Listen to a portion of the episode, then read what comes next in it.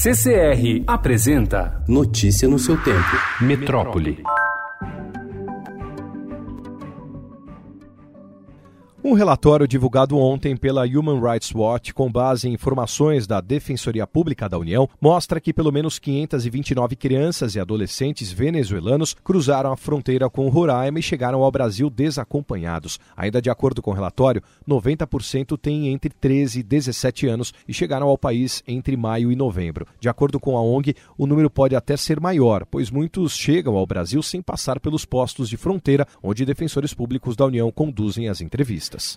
Após a morte de nove pessoas em um pancadão de Paraisópolis, a gestão João Dória quer usar drones e câmeras nas fardas de policiais militares para filmar todas as operações em São Paulo. O governador disse ainda ter ficado chocado ao assistir um vídeo em que um policial militar aparece agredindo jovens na comunidade e admitiu ontem pela primeira vez a possibilidade de revisar protocolos policiais. A Polícia Militar Polícia Civil já foi orientado para rever protocolos e identificar procedimentos que possam melhorar e inibir, se não acabar, com qualquer perspectiva da utilização de violência e de uso desproporcional de força em qualquer acontecimento no estado de São Paulo. O governador anunciou a entrega de mais de 100 drones para a PM e de um antidrone, que é um equipamento que inutiliza drones invasores e deverá ser usado em um presídio da Grande São Paulo.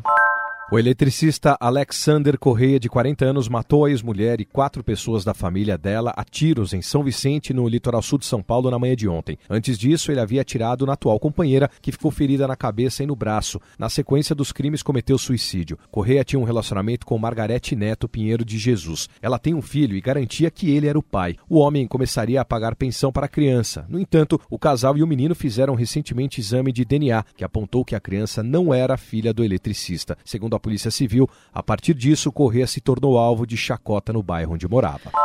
Jovens de apenas 25 anos já deveriam começar a monitorar seus níveis de colesterol para que tenham mais oportunidades de mudar os hábitos de vida prejudiciais ou mesmo começar a tomar medicamentos para reduzir os riscos de um ataque cardíaco ou um derrame anos mais tarde. Em geral, esse controle só começa a ser feito bem mais tarde. A recomendação vem da compilação de diversos estudos internacionais envolvendo quase 400 mil pessoas em 19 países, acompanhadas por mais de 40 anos. Segundo os resultados publicados nesta semana na Lancet Medical Journal, os níveis de colesterol ruim ao longo da vida estão diretamente relacionados a problemas cardíacos. Notícia no seu tempo. Oferecimento CCR